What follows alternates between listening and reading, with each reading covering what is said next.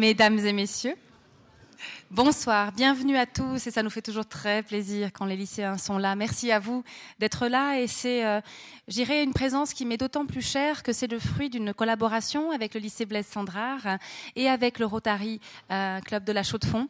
Et c'est vraiment une aventure qui, euh, genre, j'ai pas compté les années, vous me pardonnerez, mais enfin, c'est une collaboration qu'on a depuis plusieurs années et elle me fait plaisir parce qu'elle est, elle est pleine de sens. Euh, quand je suis arrivée au Club 44, on me disait, mais voilà, les lycéens, ils viennent pas aux conférences. Et puis on s'est dit, avec notamment Martine Valser-Palomo, qu'est-ce qu'on peut faire? Et on s'est dit, ben, on va préparer en amont pour que tout d'un coup, quand il y a le conférencier qui arrive, bah, c'est la cerise sur le gâteau, c'est le fruit d'une préparation. Et là, ça a du sens. Et je crois que c'est vraiment important pour tout un chacun d'avoir du sens dans ce qu'on fait, mais encore plus pour euh, nos jeunes et nos lycéens. Donc, je suis d'autant plus ravie de vous avoir là. Avant d'entrer de plein pied dans la conférence, j'aimerais vous annoncer nos prochains rendez-vous, puisque ce sont nos habitudes. Et la semaine prochaine, bah, j'ai envie de vous dire euh, à tous, mais en particulier aux lycéens, venez, venez. Vous l'avez pas préparé, certes. Mais nous aurons également le plaisir d'avoir deux intervenants très brillants, qui sont Jean-François Berger et Pierre Azan. Pierre Azan, peut-être euh, ce nom vous dit quelque chose, historien, journaliste pour des grands euh, journaux, notamment français. C'est un grand expert de, la, expert de la justice internationale. C'est quelqu'un qui s'est beaucoup penché sur le thème de la soirée, à savoir l'ex-Yougoslavie. Quant à Jean-François Berger, lui, il a été délégué, au CICR euh, pendant 30 ans et beaucoup, beaucoup dans la région des, Balkans. Ils viendront nous parler de ce pays 20 ans après la fin des conflits euh, en Bosnie-Herzégovine en se disant ben, où en est ce pays aujourd'hui? Ils vont en parler d'abord à travers des dessins de presse, donc ça sera vraiment très intéressant de voir comment les humoristes ou les dessinateurs de presse, en tout cas, traduisent, euh, ont traduit les conflits, ont traduit, etc. Ils nous parleront également de comment on fait quand on se retrouve euh, peut-être avec son bourreau dans la file euh, à la poste, comment on fait pour reconstruire un pays, comment on fait pour cohabiter avec des gens avec qui on était en guerre auparavant? Et vraiment, j'ai passé une petite heure avec Jean-François Berger avant l'été pour préparer cette soirée et c'était absolument passionnant. C'est pour ça que j'ai envie de vous dire, venez les écouter. peut-être que tout d'un coup vous dites l'ex-Yougoslavie, qu'est-ce que ça, enfin ça me concerne pas, mais je crois que ce sont des processus, l'importance que peut avoir aussi la justice dans la reconstruction d'un pays. Je pense que ça va être vraiment, les enjeux sont vraiment, vraiment très importants. Donc ça c'est pour le jeudi 3 décembre. Derrière vous, quelque chose d'apparemment plus léger, une euh, exposition de photographie de Helmut Pogert, qui est d'abord un directeur de théâtre de marionnettes du côté de Zurich, mais qui a photographié depuis longtemps euh, les spectacles qui sont passés dans son théâtre. Et ce que vous découvrez là, ce sont des spectacles, des répétitions qui sont, qui sont passées par son théâtre. Et il, me racontait comme. Euh, il l'a fait un peu par nécessité parce que parfois les compagnies n'avaient pas de très bonnes photos. Et je trouve que la qualité des photographies, et Alain Donneau le, soulignait aussi tout à l'heure, est, vraiment remarquable. Donc euh, je vous invite à aller voir cette exposition qu'on avait euh, présentée dans le cadre du Festival des marionnettes. J'ai évoqué tout à l'heure votre présence des lycéens, j'ai évoqué euh, le Rotary Club de la Chaux-de-Fonds qui sont nos partenaires et vraiment je les remercie du fond du cœur parce qu'à chaque fois, et je pense que c'est parti encore pour une nouvelle, ce sont de magnifiques soirées bourrées de sens et ça, elles me font plaisir. Alors j'invite euh, d'abord Patrick Herman, directeur du lycée, à vous adresser quelques mots.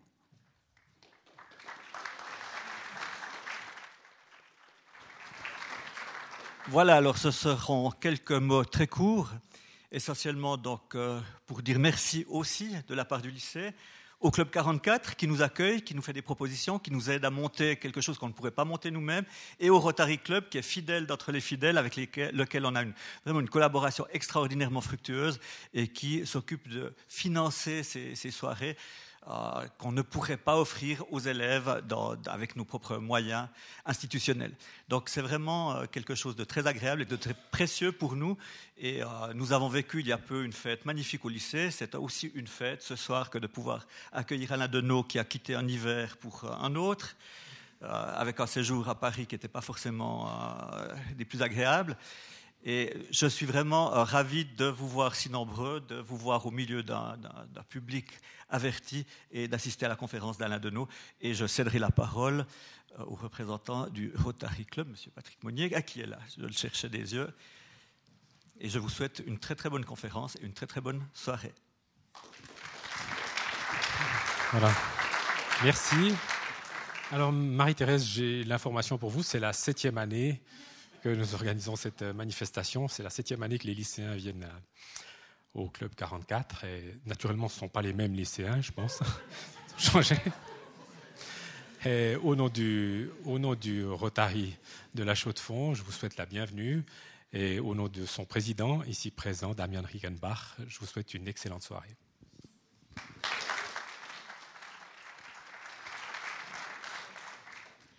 Puisqu'on est au remerciement, je remercie également la librairie de la Méridienne qui est là avec un choix d'œuvres euh, d'Alain Deneau et je vous les recommande vivement, évidemment. Merci beaucoup Alain Deneau, effectivement, qui, euh, euh, dont on profite du passage de ce côté-ci de, l'Atlantique, puisque comme l'a mentionné Patrick, il était à Paris, il était aussi au Mali, à Bamako, enfin partout là où ça chauffe. J'ai le plaisir maintenant, j'apprécie de... La neige, ça peut être très chaud aussi. C'est bien parti. J'ai le plaisir de, vous présenter en quelques mots Alain Deneau, donc originaire du Québec. Alain Deneau est docteur en philosophie de l'université Paris 8. Après un passage par le théâtre également, j'ai envie de le souligner, il s'est tourné vers l'analyse économique. Et je pense que ce parcours-là fait toute la richesse de sa vision. Tout à l'heure, on a parlé au repas. Euh, je pense que j'aurais pu l'inviter, ou je peux l'inviter en tout cas pour euh, une dizaine de conférences, parce que vraiment, tant les sujets d'intérêt sont multiples et vraiment l'excellence est là. Actuellement, il est chargé de cours en Sciences Po à l'Uni de Montréal. Il a écrit de nombreux ouvrages, articles scientifiques, mais parmi les bouquins, je citerai La médiocratie politique de l'extrême euh, centre euh, aux éditions Lux en 2015, Gouvernance, le management totalitaire, toujours chez Lux en 2013, Faire l'économie de la haine, 12 essais pour une pensée critique aux éditions Éco-Société en 2012, Paradis sous terre, comment le Canada est devenu une plaque tournante pour l'industrie minière mondiale avec euh, William Sacker aux éditions Éco-Société en 2012. Un autre de ses dadas, c'est Georg Simmel, le philosophe sociologue. Georg Simmel. Euh, il a écrit sur lui Et les sciences de la culture avec euh, Jean-François Côté. Il a écrit également Redéfinir l'économie, la philosophie de l'argent de Georg Simmel aux éditions universitaires européennes en 2011. Paradis fiscaux, on s'approche, hein, et souveraineté criminelle euh, aux éditions de la Fabrique en 2010. Noir Canada, pillage, corruption et criminalité en Afrique avec euh, Delphine Abadi et William Sacker, qui a valu quelques soucis à Alain nous. Donc c'est aussi aux éditions Éco-Société.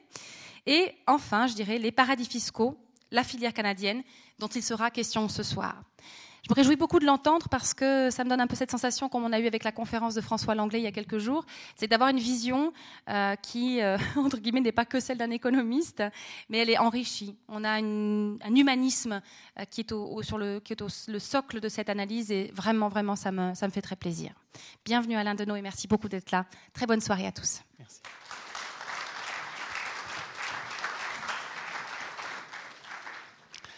Merci beaucoup pour euh, votre accueil. Euh, moi aussi, je ne serai pas à court de remerciements. Merci au Club 44, à Marie-Thérèse Bonadonna, euh, au Rotary Club, au lycée Blaise Andras, à la librairie La Méridienne. rarement une activité est aussi bien organisée, je tiens à le souligner. je partirai, puisqu'il en a été question, de ma formation. Euh, j'ai fait des études en philosophie euh, jusqu'en thèse. Et c'est de ce point de vue-là que je me suis intéressé aux paradis fiscaux. Euh, pourquoi? On a tendance à présenter les enjeux relatifs à la fiscalité comme étant souvent des choses absconses, propres à des pratiques très précises, celles des fiscalistes, de quelques économistes, de quelques juristes. Et pour les autres, ce sera un charabia.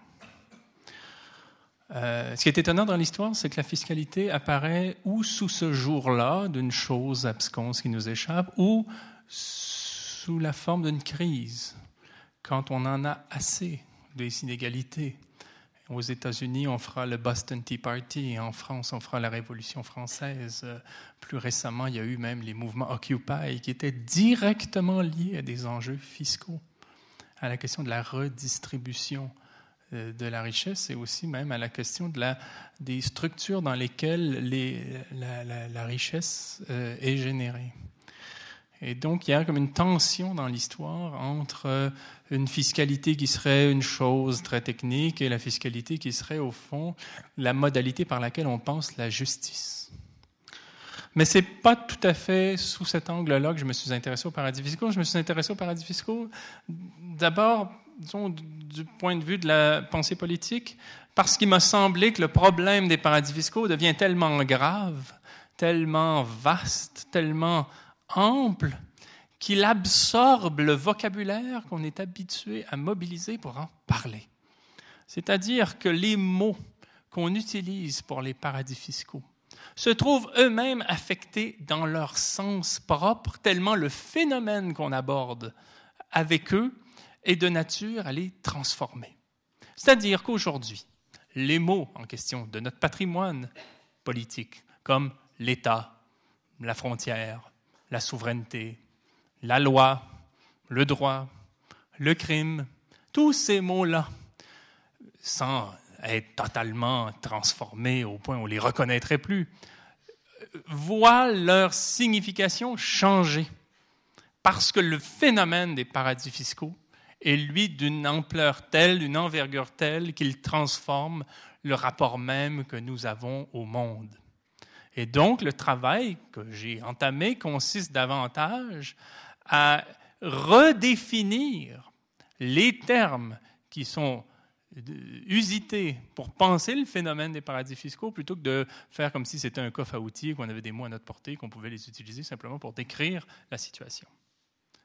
Bon, et pour commencer, je vais euh, vous proposer justement de définir les paradis fiscaux avant d'aborder euh, plus précisément la question du Canada dans un deuxième temps. Euh, les paradis fiscaux, on les connaît. Euh, on a une définition intuitive, je dirais qu'une définition très standard qui est valable et à laquelle on recourt le plus souvent pour les penser. Et cette définition-là consiste à présenter, selon quatre critères, la question des paradis fiscaux, hein, les Bahamas, la Barbade, les Bermudes, euh, en ce qui concerne la Caraïbe, les îles Vierges britanniques, Saint-Kitts-et-Nevis, Saint-Vincent-les-Grenadines, vous en avez quelques, quelques-uns derrière moi sur une carte qui n'est pas tout à fait rigoureuse et scientifique, mais qui donne une idée de la concentration des paradis fiscaux qu'on a d'abord dans les Caraïbes. Hein, ce sont souvent des territoires euh, qui dépendent historiquement ou encore aujourd'hui du Royaume-Uni. On a des paradis fiscaux qui sont en Europe. Hein, je ne pense pas euh, choquer personne en disant qu'on a longtemps considéré la Suisse comme un paradis fiscal à certains égards et qu'encore aujourd'hui, à certains égards, la Confédération helvétique le demeure. Il y a le Liechtenstein, il y a la République maltaise, il y a le Luxembourg, il y a les îles anglo-normandes, l'île de Man, c'est la City de Londres. Hein. Vous savez que dans la ville de Londres, il y a un quartier qui est souverain, qui est comme un État, qui a ses propres lois, son propre gouvernement et qui est un paradis fiscal. Euh, ainsi de suite, l'île de Jersey, bon, l'île Jersey. Et il y a quelques territoires où législation en Asie, les îles Marshall, Singapour, Macao, Hong Kong. Ce qu'il y a de commun à peu près à ces législations de complaisance, à ces paradis fiscaux, c'est quatre choses. Ça, c'est la définition standard, je vais essayer de la déborder. La définition standard consiste à dire que dans une législation de complaisance, dans un paradis fiscal, pour un certain nombre d'entités ou d'acteurs, il n'y a pas d'impôt. Ça, c'est la chose la plus connue. On fait un détour législatif dans une législation pour éviter d'honorer ses obligations fiscales là où on agit réellement, là où on est présent réellement. Hein, on est canadien, mais on inscrit ses activités d'un point de vue formel à la Barbade pour éviter de payer son dû au Canada. Le deuxième point concerne les lois. C'est même presque abusif de dire qu'il y a des lois dans les paradis fiscaux. Dans les paradis fiscaux, les lois fonctionnent comme le négatif du droit tel qu'il est en vigueur dans les États traditionnels. C'est-à-dire que la loi existe pour neutraliser une loi analogue qui existe quelque part dans le monde et qui est en vigueur quelque part ailleurs dans le monde. Hein? On doit un certain nombre de choses comme contribuable en Allemagne. Le droit du Liechtenstein va en quelque sorte faire opposition à ce droit-là. C'est comme si on retournait le droit comme un gant. Hein? La loi dans les paradis fiscaux est en quelque sorte le négatif d'une loi qui existe ailleurs, si on file une métaphore photographique. Et si vous lisez dans certains paradis fiscaux le libellé d'une loi, on, est parfois euh, littéralement dans une approche ultra permissive. On dira, ah, par exemple, dans, notre législation, euh, telle entité, un trust, une fondation caritative, une filiale, une société internationale, une société exemptée, un special purpose véhicule, peu importe, notre entité peut être créée par n'importe quel avocat d'affaires au bénéfice de n'importe qui qui n'a pas à être nommé. Euh, telle entité peut être gérée par un conseil d'administration qui a des administrateurs dont on ne connaît pas les noms. Le capital peut être de n'importe combien, euh, être géré n'importe où, à n'importe quelle fin. on a un libellé qui parfois est explicitement ultra permissif et qui donc permet en droit ce qui est interdit ailleurs, d'où l'intérêt d'enregistrer dans les législations de complaisance des activités qui seraient chez soi illégales. Et c'est là le principe le plus important, en plus de l'enjeu fiscal. Le troisième point concerne le secret. La question du secret administratif et du secret bancaire. C'est une, invention euh, suisse de 1934 qui a été dupliquée d'une manière beaucoup plus musclée dans d'autres législations de complaisance. Et cela consiste dans la loi. Et en, 1934, ici, cela s'est fait dans un contexte qui n'est pas du tout celui d'aujourd'hui. Et euh, malgré les apparences, je ne parlerai pas beaucoup de, votre état euh, aujourd'hui, hormis une mise en contexte, parce que je pense que le problème s'est largement déplacé aujourd'hui.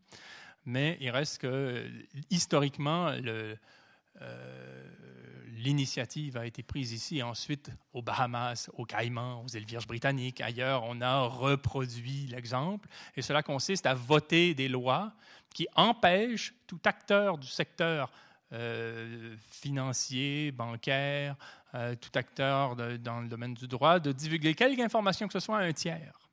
Et profitant du fait qu'on est dans une législation autonome, parfois sûrement souveraine et souvent nationale, eh ben, si on est aux Bahamas et qu'on gère dans cette législation-là les avoirs d'un client euh, américain ou français ou espagnol ou mexicain, et qu'un représentant d'un de ces États-là veut avoir des informations sur ce client-là, que ce soit une entreprise ou un particulier, eh bien, on dira, désolé, dans notre législation, il est interdit de divulguer quoi que ce soit en droit pénal. Donc, il y a un droit qui interdit la coopération avec des acteurs étrangers. Donc, il n'y a pas d'impôt, il n'y a pas de loi. Et ce qu'on y fait bénéficie de l'impunité parce que, euh, le plus souvent, euh, il n'y a pas lieu pour quelque enquêteur que ce soit d'en savoir davantage. Bien sûr, ici ou là, il y a eu des ententes pour rendre la chose moins facile dans certains cas, notamment le trafic de la drogue, ainsi de suite, mais il reste que, euh, grosso modo, le secret bancaire prévaut. Le quatrième point concerne cette, euh,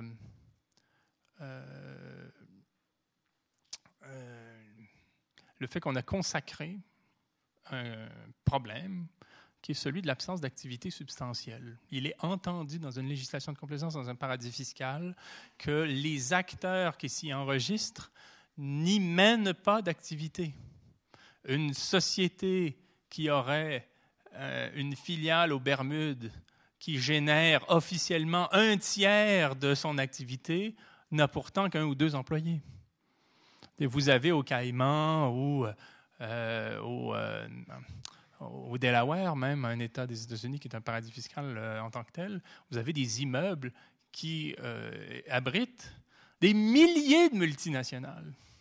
Des milliers dans des immeubles qui ont trois, quatre étages.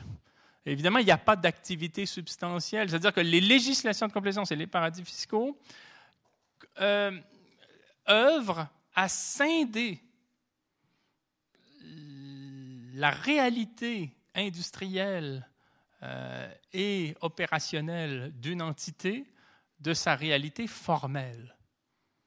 On agit en Suisse, on agit en France, on agit en Espagne, on agit aux États-Unis, on agit au Brésil, on agit en Inde, mais on enregistre ces avoirs, on crée des sociétés opérationnelles aux Bahamas, aux Bermudes, au Delaware, à l'île de Man, euh, au Luxembourg, ailleurs, de façon à mener, à gérer dans une législation X des opérations qui ont lieu dans une législation Y. Et ça a créé toutes sortes de distorsions. Euh, par exemple, euh, un des plus grands partenaires économiques de la Chine, ce sont les îles Vierges britanniques. Euh, le pays à partir duquel se fait le plus d'investissement à l'étranger en Europe, le pays européen à partir duquel les entreprises dégagent le plus de capitaux aux fins d'investissement à l'extérieur de la zone euro, c'est le Luxembourg. Le plus grand producteur de bananes au monde, c'est l'île Jersey. C'est à peu près comme si on vous disait que c'était ici. Hein. Le deuxième pays où les sociétés canadiennes investissent le plus, c'est la Barbade. Euh, c'est peut-être deux fois grand comme euh, euh, la chaux de fond, la Barbade. C'est à croire qu'il va y avoir les Jeux olympiques dans deux ans. Les sociétés canadiennes ont investi 82 milliards de dollars à la Barbade. Ainsi de suite, ainsi de suite.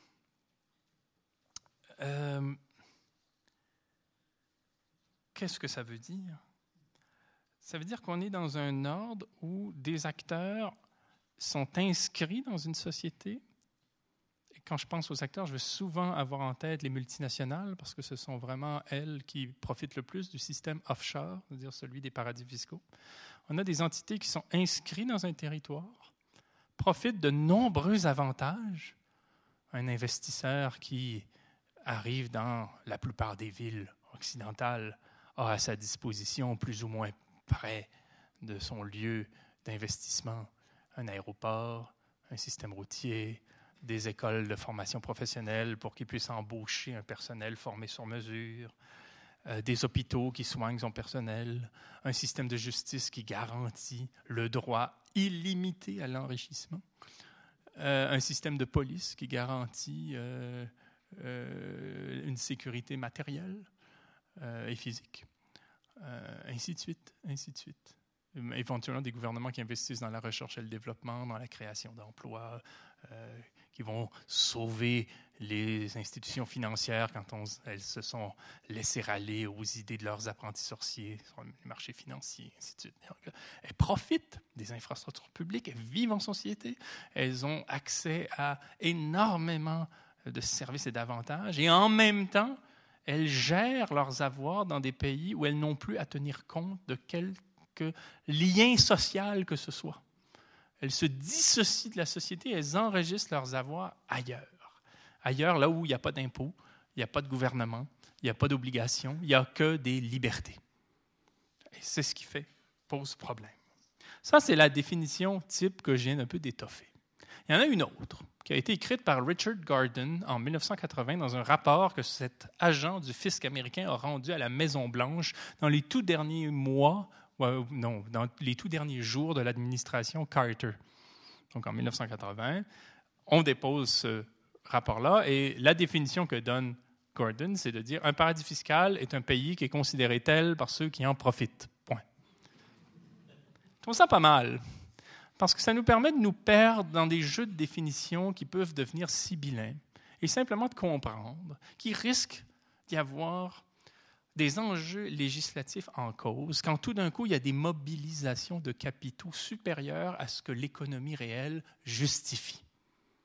Tant que, que, des bananes soient exportées de l'île Jersey ou que ce soit depuis les îles Vierges britanniques qu'on investisse en Chine, c'est un peu bizarre et l'idée, c'est de se dire quand il y a une concentration anormale de capitaux dans une législation, c'est qu'il y a là des avantages législatifs qui permettent à des sociétés de scinder leurs opérations quant à là où elles se trouvent et à là où elles veulent s'administrer pour y trouver des avantages politiquement indus.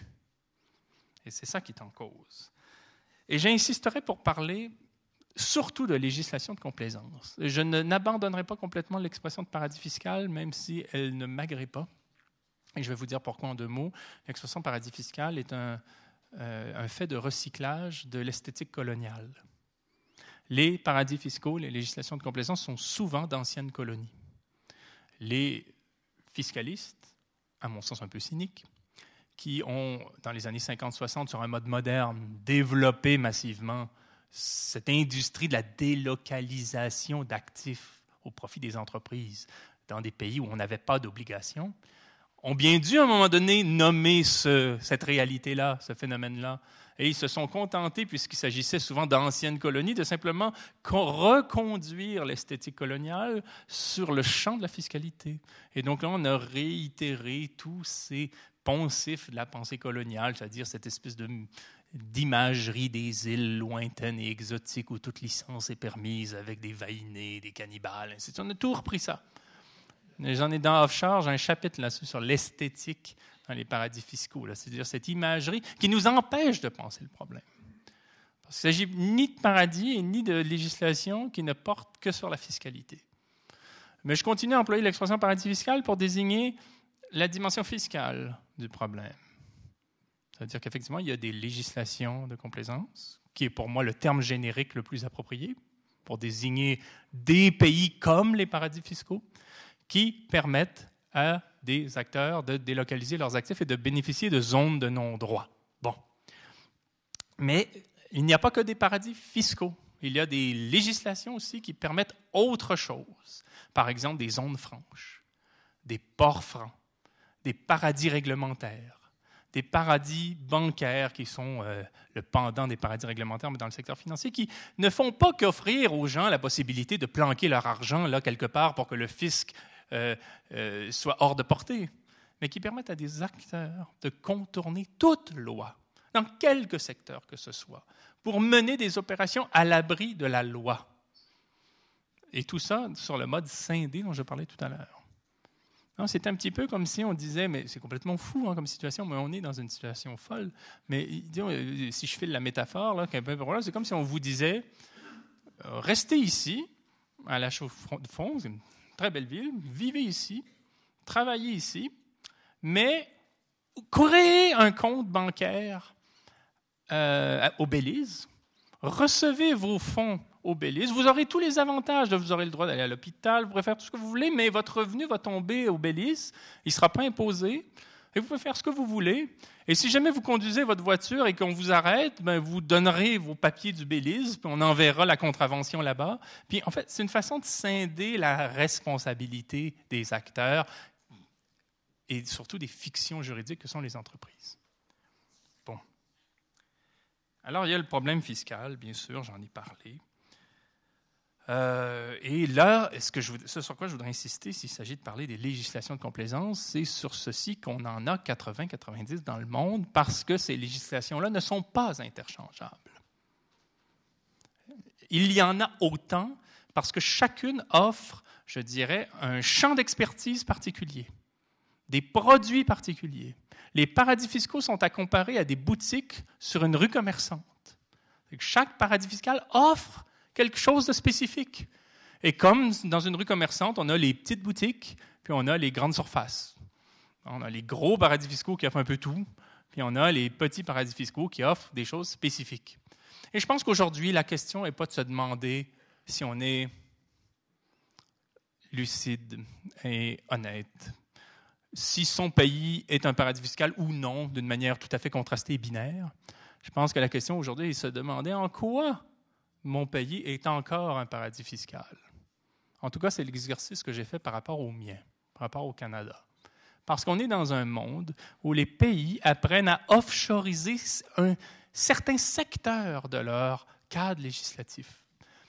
les paradis fiscaux peuvent être ces, ces États un peu parodiques aujourd'hui, comme les Bermudes, les îles Caïmans, et ainsi de suite, qui restent des paradis fiscaux redoutables, des législations de complaisance effrayantes.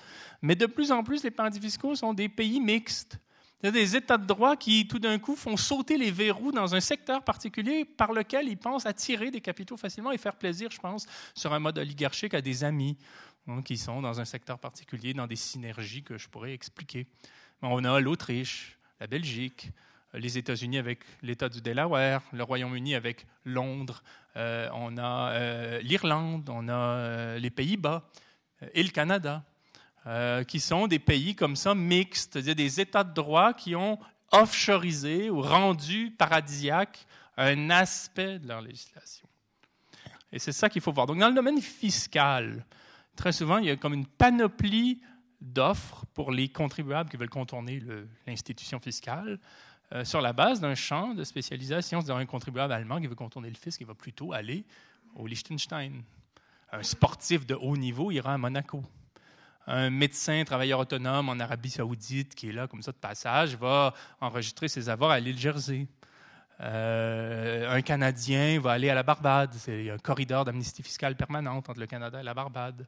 Donc, je pense que les Français sont pas mal attirés par la Suisse. Euh, témoin un certain ministre du budget français. Euh, bon, ainsi de suite, ainsi de suite, quoi.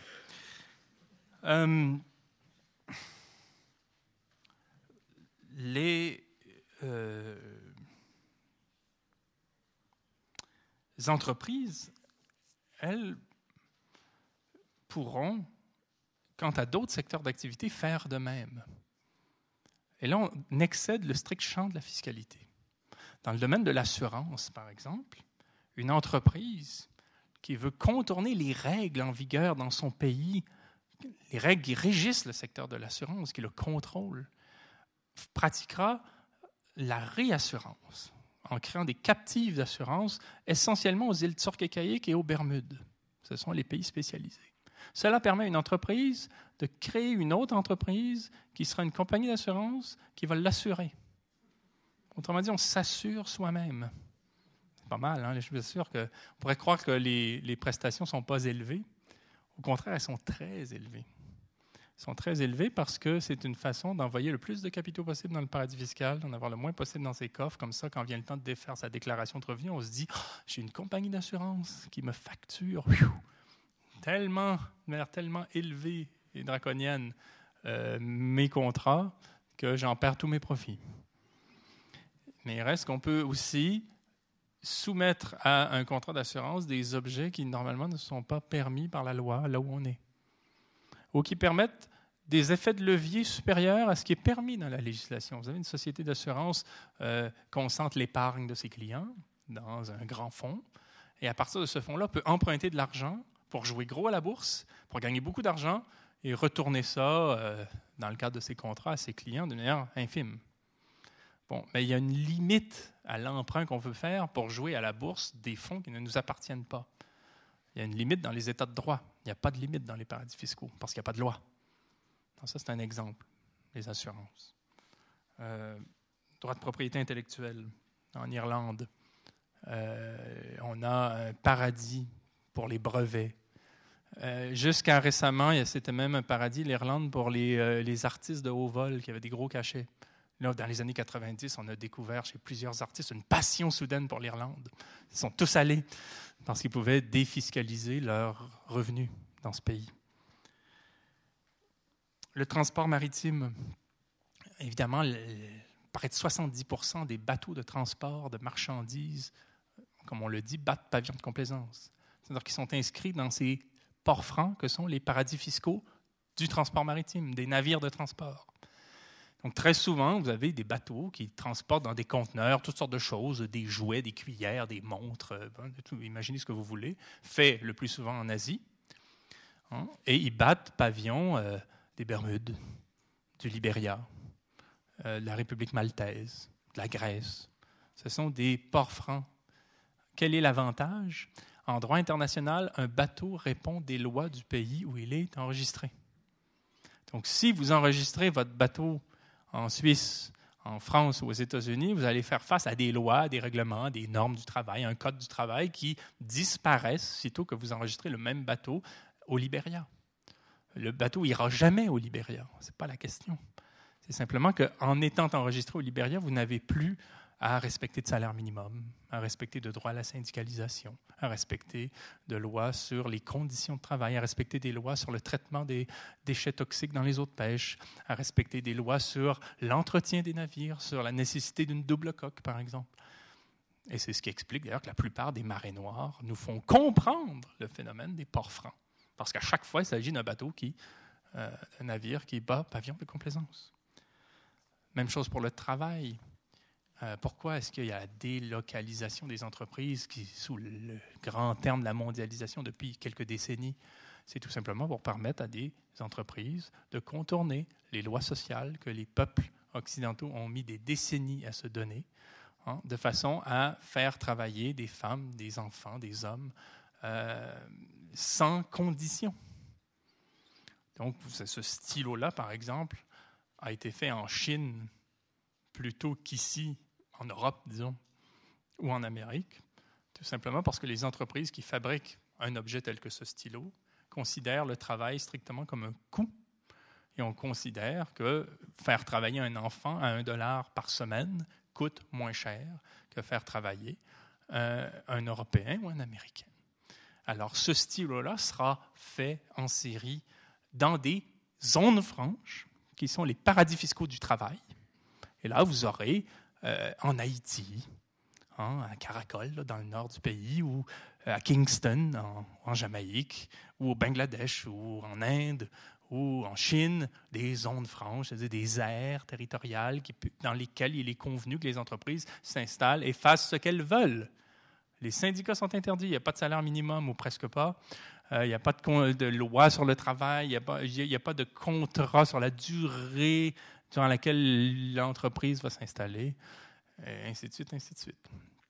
Il y a beaucoup de documentaires sur les euh, zones franches qui sont passionnants. Et, ceci explique cela, c'est vraiment la mondialisation. Une entreprise va faire se faire ce stylo-là en Chine plutôt qu'en Europe parce qu'elle compte sur des navires de transport qui peuvent évidemment euh, financer le transport d'un bien qu'on n'a pas fait ici à bas prix. Et quand viendra le temps d'encaisser les revenus, bon, on aura les paradis fiscaux pour faire transiter le plus de fonds possible dans les paradis fiscaux et ne pas déclarer de revenus ici. En gros, vous savez comment on fait transiter des fonds dans un paradis fiscal lorsqu'on est une entreprise? Euh, il y a la logique du prix de transfert, c'est-à-dire qu'on crée une entité dans un paradis fiscal et on fait en sorte que l'entité qu'on a créée dans un paradis fiscal nous facture toutes sortes de services.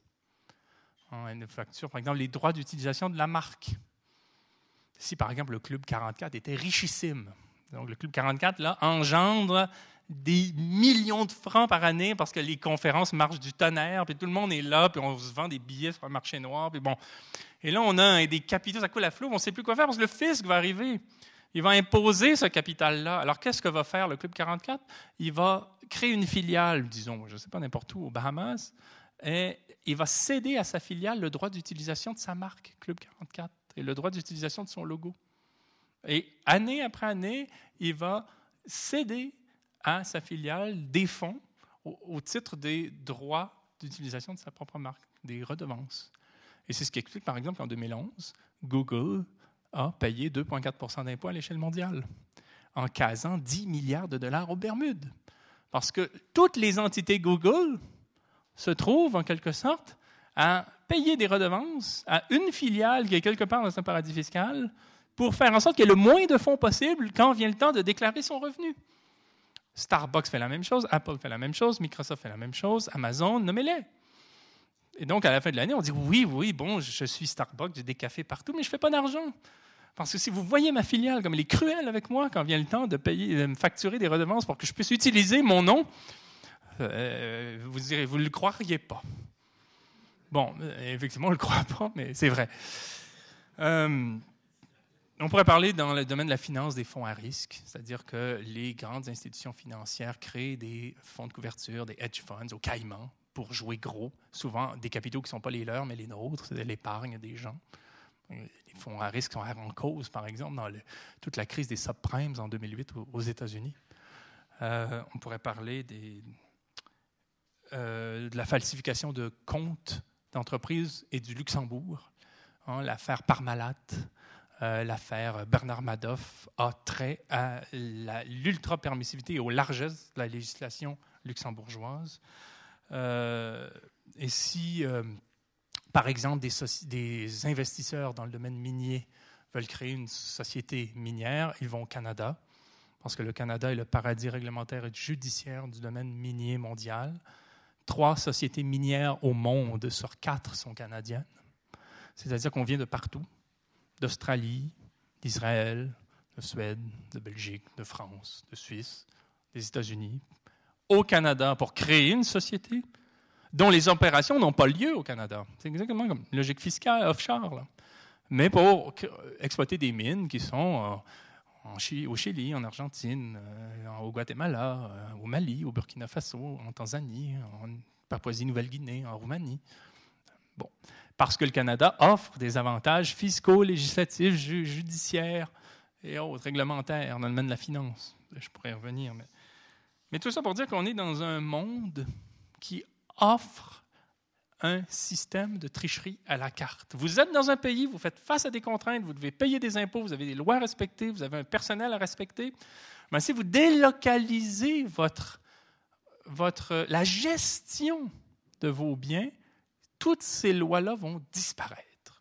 Et c'est ce qui explique les problèmes auxquels nous sommes confrontés, parce que pendant que cela a lieu, on se retrouve avec des États qui font subir à leur peuple des plans d'austérité parce qu'ils disent on n'a plus d'argent.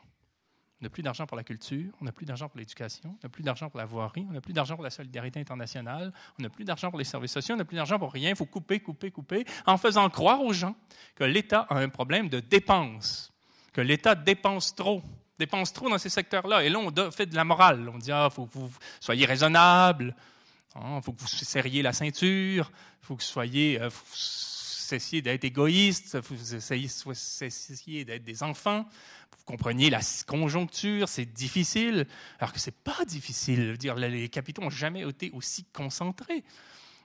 Le problème, c'est qu'il y a un problème de revenus. Le problème est de l'ordre du revenu, pas de l'ordre des dépenses. C'est que l'État n'a plus les revenus dont il a besoin pour jouer son rôle. Tout simplement parce que les entreprises, aujourd'hui, sont capables de délocaliser des actifs de façon à ne pas respecter leurs obligations fiscales dans le pays où elles sont. Tout ça légalement.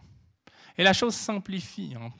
Et plus on avance dans le problème, plus on se rend compte qu'il est grave, mais je vous rassure, habituellement, j'arrête au seuil du suicide collectif. Mais quand on avance dans la réflexion, on se rend compte que les mêmes logiques s'appliquent quant au crime organisé. C'est-à-dire que de la même manière que les paradis fiscaux se spécialisent dans toutes sortes de secteurs, mais ben, ils continuent de le faire par rapport à la grande criminalité. Le juge français Jean de Maillard, qui écrit des livres sur la question, dit que le produit criminel brut est tellement important aujourd'hui dans le monde que si les principaux responsables des filières criminelles s'unissaient, il faudrait les inviter au G20.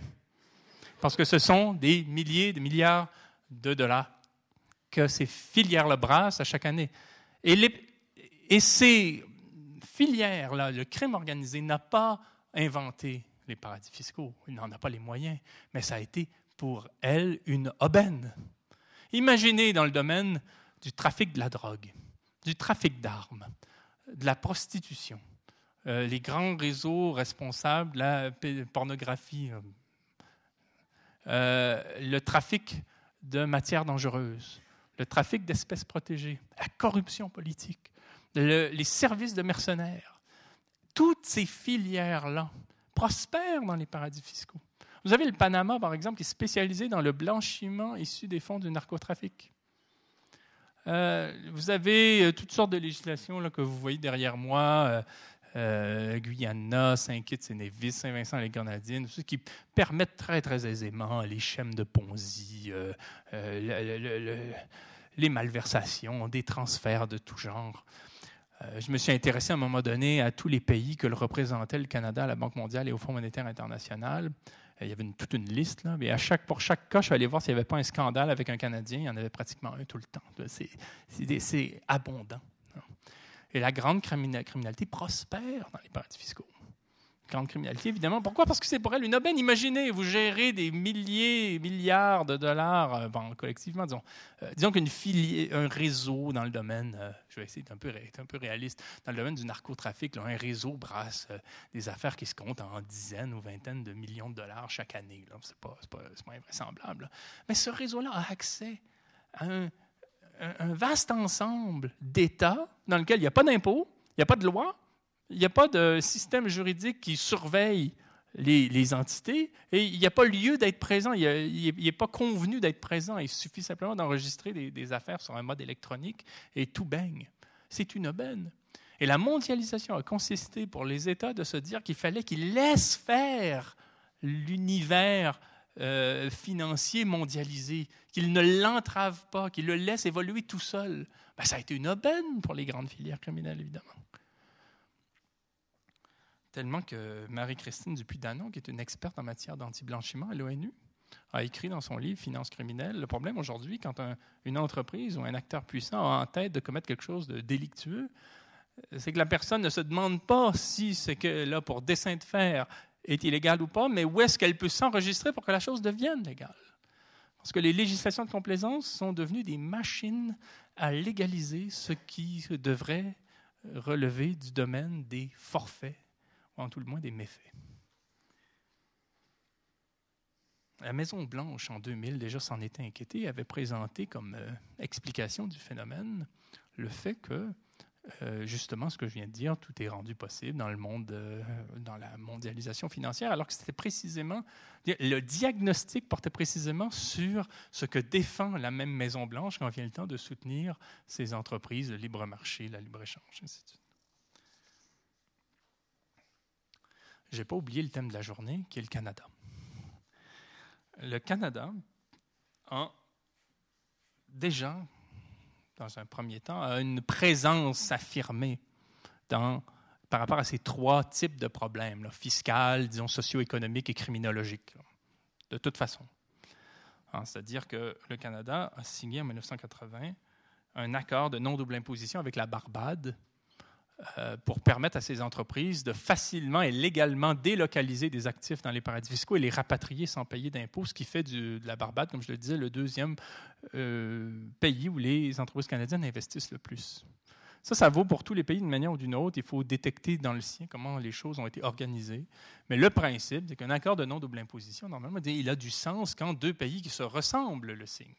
Si le Canada signe un accord de non-double imposition avec la Barbade, c'est censé dans une économie libérale, disons, parce que cela permet à une société canadienne comme Bombardier de créer une filiale, disons, à Berlin, d'y avoir des clients, d'y offrir des prestations, d'engranger un capital, et éventuellement, après avoir payé des impôts sur ce capital-là en Allemagne, de transférer le fonds au Canada et de dire au gouvernement canadien, j'ai déjà payé des impôts en Allemagne, je ne vais quand même pas en payer deux fois ce qu'on peut entendre. Mais le problème, c'est quand on signe un tel accord de non-double imposition avec la Barbade, le taux d'imposition à la Barbade est de 0,25% sur certaines entités. Tout au plus, on arrive à 1% Mais cet accord de non-double imposition permet aux entreprises, sous toutes sortes de prétextes, euh, financer euh, le service de marketing, financer le pôle commerce, financer les droits d'utilisation de sa propre marque, céder à sa filiale euh, des biens qu'on loue et qu'on utilise au pays, ainsi de transférer le plus de fonds possible, de façon à ce que quand on déclare son revenu,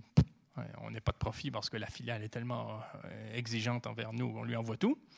Et en ça, on transfère les capitaux en disant au fisc canadien Hey, j'ai payé 0,25% à la Barbade d'impôts, là, c'est quand même dégoûtant, vous allez quand même pas me demander d'en payer deux fois. la rhétorique est telle. Euh, dans le secteur, euh, dans les, quant aux enjeux économiques, on pourrait encore une fois parler des mines. Une société minière qui s'inscrit au Canada peut beaucoup plus facilement qu'ailleurs vendre ses actions sur les marchés financiers en divulguant des informations qui sont de nature à appâter les investisseurs. Je pourrais revenir dans la période de questions sur les enjeux techniques. Le gouvernement du Canada, en quelque sorte, subventionne la spéculation boursière.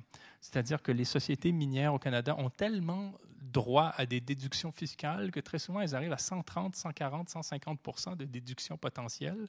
Et donc, la part excédentaire au 100 rejaillit sur les investisseurs qui, lorsqu'ils achètent cette action-là, ont droit à la part de euh, déduction de revenus que la société ne peut pas exiger puisqu'elle est déjà, elle a déjà atteint le, taux, le seuil des 100 euh, Ensuite, quand une société minière est présente à l'étranger, elle a le soutien de la diplomatie canadienne pour que l'État du Sud qui euh, accueille l'entreprise euh, lui soit favorable du point de vue de son code minier, du point de vue de l'aménagement du territoire, du point de vue de l'accès à l'eau, du point de vue de l'accès à l'électricité, du point de vue même d'un certain nombre d'exonérations dans son, euh, dans son euh, code d'investissement, droit de douane et d'autres frais. et enfin, quand vient le temps de poursuivre une société au Canada pour ce qu'elle commet à l'étranger, on se rend compte que le droit est ainsi constitué chez nous qu'il ne permet pas d'y arriver étant donné la jurisprudence, étant donné les modalités. Et d'un point de vue criminologique, puisque le Canada a signé en 2010 un accord de libre-échange avec le Panama dont je parlais tout à l'heure, la lessiveuse de fonds issus du narcotrafic. En 2010, le Canada a signé un accord de libre-échange avec ce pays qui permet aux investisseurs donc d'intégrer l'économie canadienne à son fonctionnement pour se servir de l'économie canadienne euh, dans ses tactiques de blanchiment. Donc, on a d'honnêtes investisseurs panaméens qui investissent dans l'immobilier ou euh, dans je ne sais trop quel secteur, ici ou là au Canada, pour ensuite en quelque sorte, blanchir les fonds et les réutiliser dans l'économie licite sur un mode très, euh, très aisé. C'est tout le problème d'ailleurs quant à la criminologie des paradis fiscaux, c'est que les paradis fiscaux favorisent pas seulement l'essor des filières criminelles, mais le blanchiment des fonds issus d'activités criminelles. On, le trouve vraiment très clairement dans le secteur euh, euh, minier, pétrolier ou bancaire. C'est-à-dire que quand une société de ces trois secteurs-là crée une filiale dans les paradis fiscaux, elle peut autant gérer les avoirs de clients criminogènes que les avoirs de clients, disons, réguliers, sans que cela fasse l'objet de quelque contrôle que ce soit. C'est pour ça que vous avez des sociétés minières et pétrolières qui pratiquent en même temps le trafic d'armes et l'exploitation de ressources, ou des euh, firmes dans le secteur financier et bancaire qui vont avoir pour clients des dictateurs, enfin des, des gens forts peu recommandables, des trafiquants de toutes sortes, tout en ayant des clients réguliers. D'où vient ce problème et en quoi, au-delà de cette implication canadienne-là, il y a lieu de relever euh, la présence du Canada, qui est centrale dans la création des paradis fiscaux.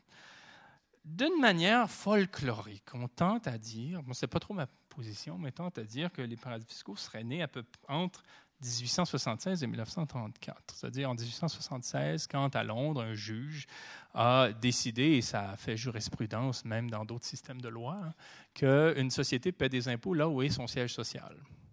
là, en 1876, quand un juge a eu cette bonne idée pour euh, s'assurer que les impôts des sociétés coloniales en Inde seraient bien payés à Londres, ben, il a ouvert une porte parce que là, il y a des administrateurs futés qui se sont dit Ah ben tiens, si on n'installait pas notre siège social à l'île de Man ou aux îles Caïmans, il n'y a, pas de, il a pas de régime fiscal euh, impressionnant pour nous, euh, faisons ça. Mais c'était quand même marginal. Mais c'était comme une ouverture. Ensuite, il y a eu, j'en ai parlé tout à l'heure, la loi euh, suisse sur le secret bancaire, qui était elle aussi vraiment située dans un contexte particulier de l'entre-deux-guerres, ainsi de suite. Mais ça a jeté les bases, disons, du développement des paradis fiscaux, disons, modernes, tels qu'on les a connus après la Deuxième Guerre mondiale. Euh, et c'est là que le Canada a joué un rôle important. Quand vient le temps de créer les paradis fiscaux, surtout d'abord à Londres et dans les territoires et dépendances britanniques des Caraïbes, dans les années 50, 60, 70, déjà dans les territoires que vous voyez derrière moi, là, dans la Caraïbe britannique, hein, Trinité et Tobago, les îles Turques et Caïques, les Bermudes, les Bahamas, la Barbade, euh, les îles Vierges britanniques, euh, Saint-Kitts et Nevis, Saint-Vincent-les-Grenadines, tous ces pays. Déjà, les banques canadiennes occupent entre 60 et 90 du secteur bancaire. Déjà, c'est des banques canadiennes qui s'occupent de tout. Pourquoi est-ce le cas? Rapidement, je fais une histoire rapide. C'est qu'au 19e... Le Canada, c'est un drôle de pays, hein, en passant. Euh, c'est un pays... C'est des pays d'Occident, je trouve que c'est le pays le plus caméléon. C'est un pays qui se présente comme étant gentil, innocent, euh, ami du genre humain, pacifiste jusqu'à la moelle, inventeur des casques bleus. Euh, et c'est un état de droit euh, qu'on peut reconnaître comme tel, bon an, mal an. Là, je veux dire, on s'y porte pas si mal, puis la police n'entre pas chez nous la nuit pour nous piller. Là, je veux dire, ça va. Euh, et en même temps, euh, c'est un vendeur d'armes. Euh, c'est un pays qui a totalement, de manière impérialiste, mis à genoux la Caraïbe dans les années 1800. c'est un pays dont l'approche envers les Premières Nations est telle que les architectes du régime de l'apartheid à la fin des années 1940 sont allés au Canada pour voir comment on traitait les Amérindiens de façon à générer des stratégies quant au développement de leur propre régime. Et ils ont trouvé le modèle excellent. Euh, le Canada est aussi, je vais m'en expliquer, un paradis fiscal à sa manière et un paradis réglementaire. Et bon, et c'est un pays qui peut être très, très, très dur quant euh, aux industries qui soutient pétrolières et minières. Impitoyable. Et donc, il a tous les visages.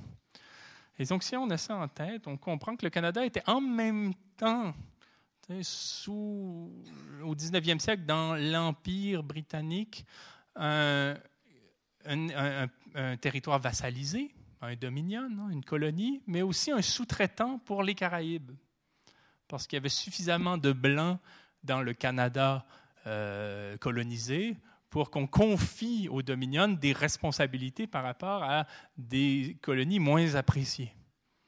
Et en cela, moi, je définis souvent le Canada comme le Congo de Léopold II réussi. Un Congo qui a été créé en 1867 dans cet esprit colonialiste de l'Europe, hein, en jetant les bases, une sorte de vaste contrée de libre commerce. C'est exactement ce que Léopold II avait en tête pour le Congo, où les entités coloniales sont essentiellement là pour faire la circulation entre ceux qui prétendent à des biens, essentiellement des grands monopoles. Et les banquiers canadiens à cette époque, qui étaient très nombreux pour ces raisons-là, c'est-à-dire c'était beaucoup plus aisé d'administrer une banque au Canada qu'ailleurs, parce qu'il n'y avait pas de loi. Les lois, c'est les banquiers qui les faisaient, comme dans le domaine du chemin de fer ou ailleurs.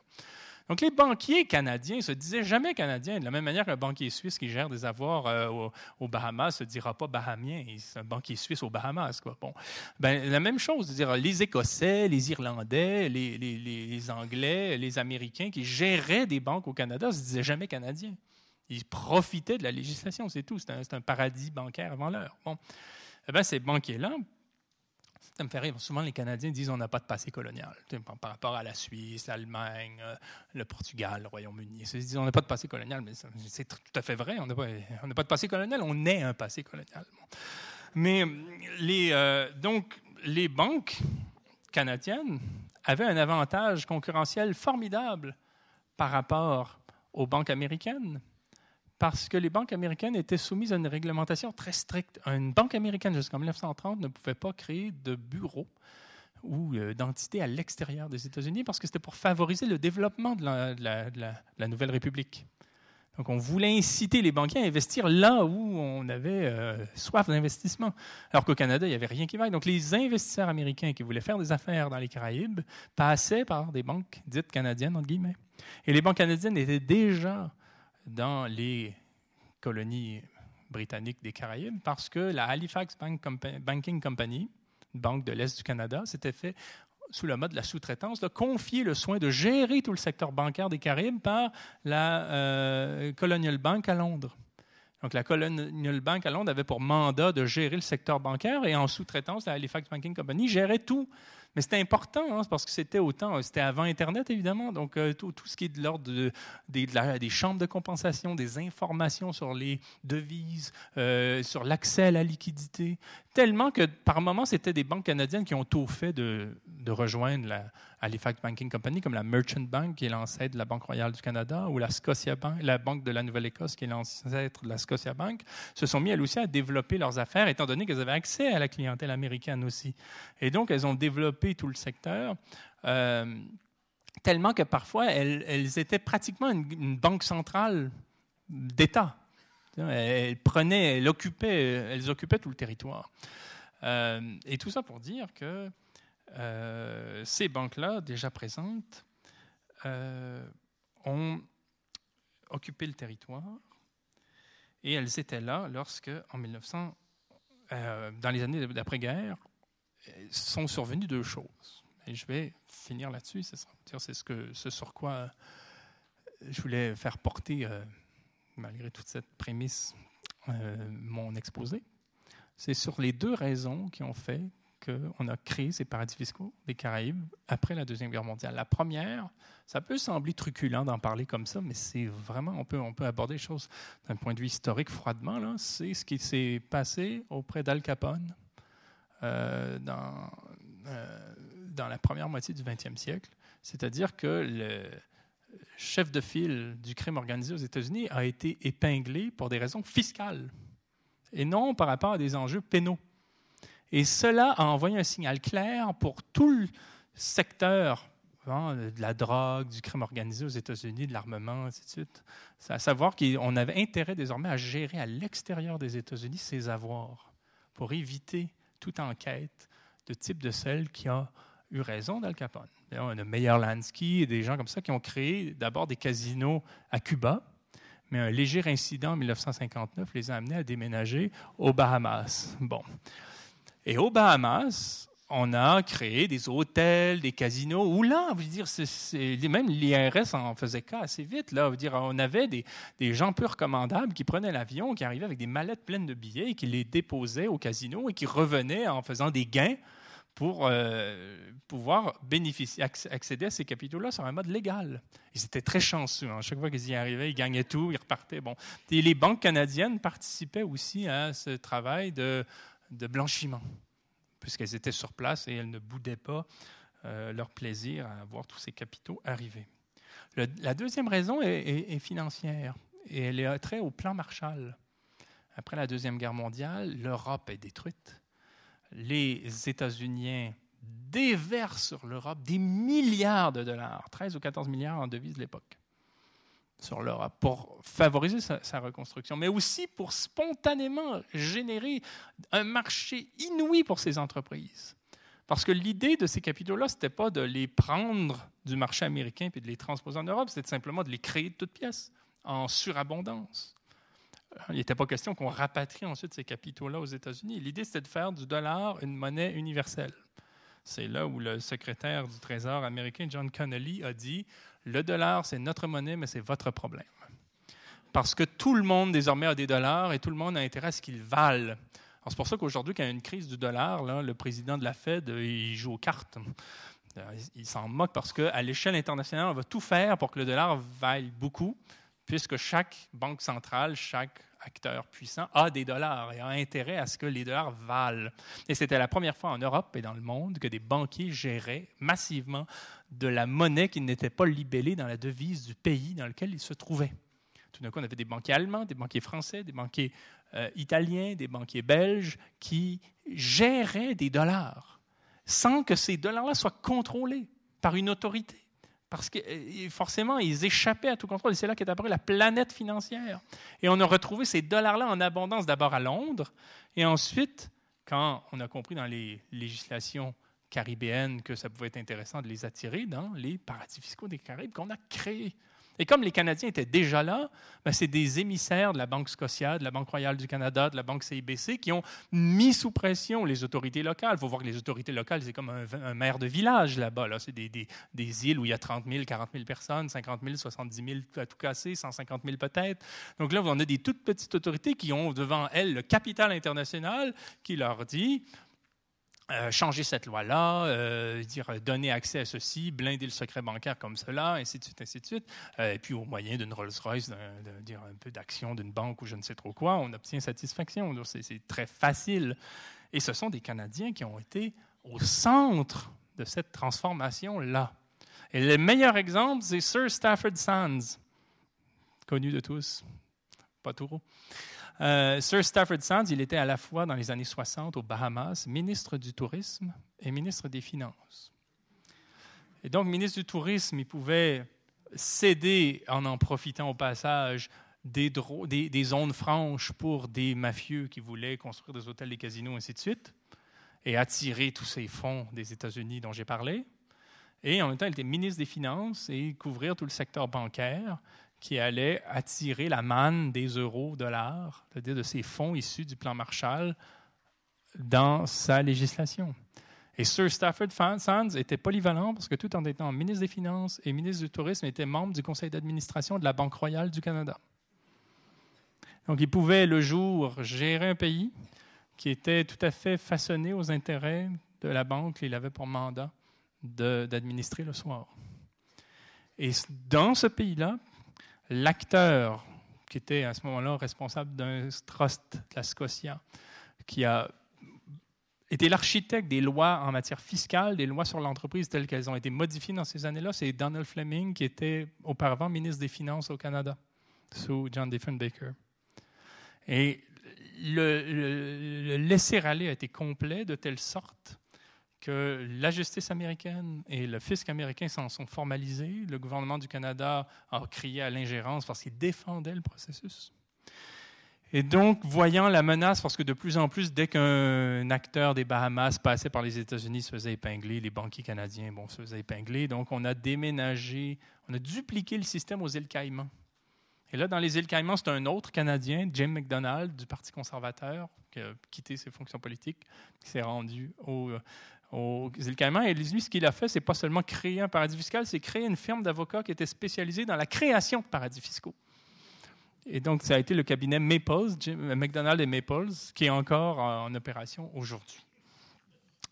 En Jamaïque, l'architecte des lois en ce qui concerne les zones franches et les entités euh, offshore, les entités, les, les, filiales, par exemple, ça a été Graham Towers, l'ancien directeur de la Banque centrale du Canada, qui, après avoir quitté ses fonctions, est allé en Jamaïque transformer la législation de façon à ce qu'elle permette aux acteurs de la finance de faire tout ce qu'ils devaient réguler dans ses fonctions officielles auparavant. À la Barbade, le Canada a signé cet accord de non-double imposition de 1980 pour créer ce corridor d'amnistie fiscale permanente entre la Barbade et le Canada. Et longtemps, celui qui en a le plus profité, c'est Paul Martin.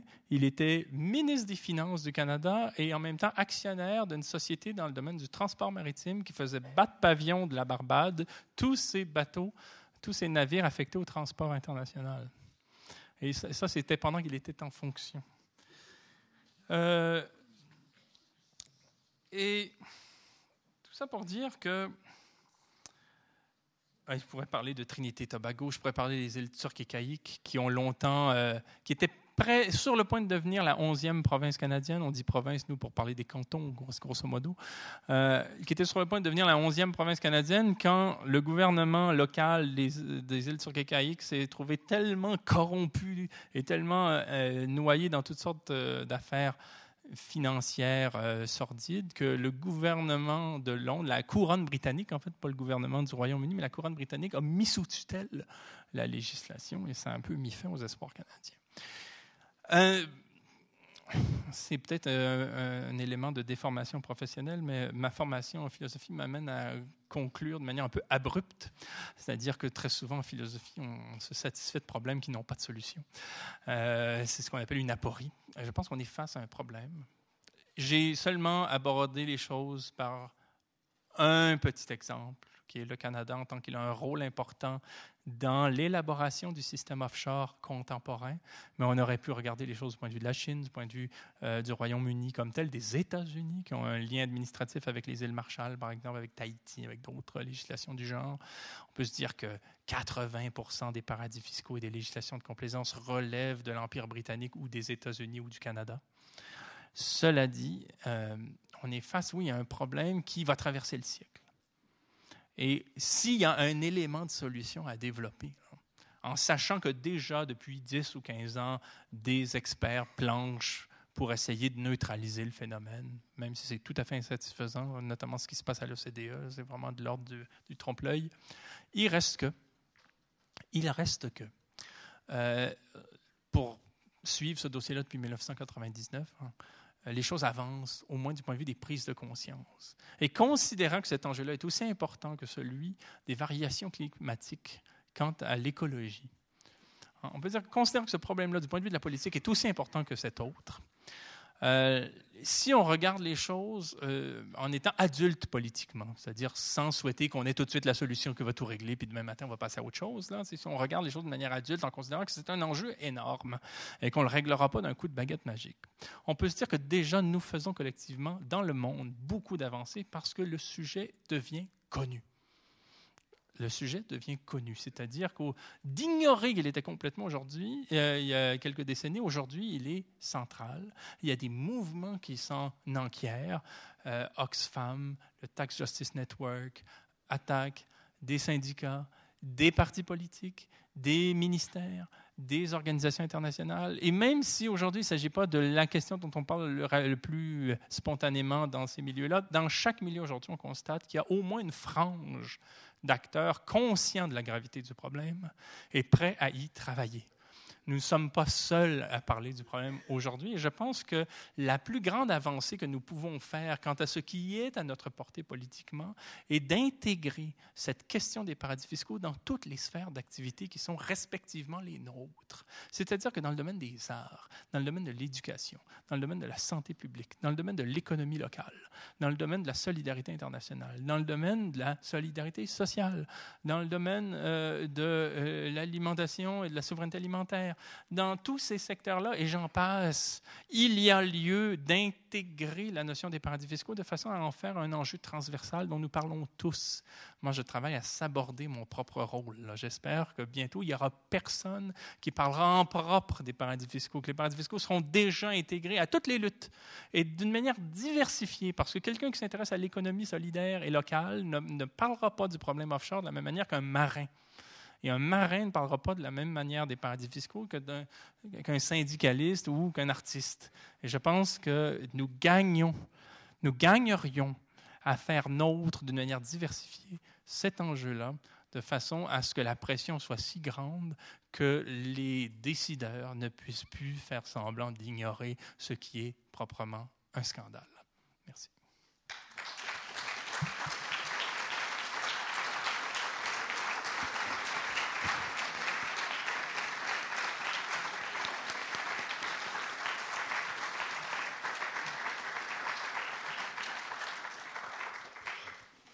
Merci beaucoup Alain Delon. On n'est pas plus confiant, mais plus conscient, ça c'est sûr.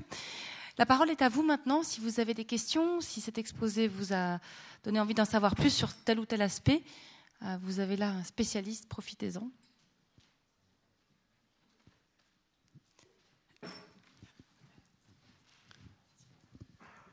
Oui, merci pour cet euh, exposé. Je me posais la question en voyant euh, avec quelle assiduité les États-Unis se sont euh, approché, entre autres, de notre pays pour euh, officialiser les comptes et régler tous ces aspects euh, fiscaux. Est-ce que c'est identique vis-à-vis du Canada? Est-ce qu'il y a aussi, de la part des États-Unis maintenant, une volonté de régulariser la situation? Non, je dirais non, parce que le Canada tire toujours, tire toujours avantage de la rigueur de la législation américaine. Mais ça, c'est historique on pense souvent que le Canada est gentil, poli, aimable, ainsi de suite, et que euh, au sud de la frontière, on n'a que des, des bourreaux et des imbéciles. C'est souvent le, mythe qui est, colporté, alors qu'au contraire, on veut dire la, législation américaine est très complexe. C'est vraiment, euh, c'est vraiment, euh, oui, c'est une mosaïque du point de vue législatif.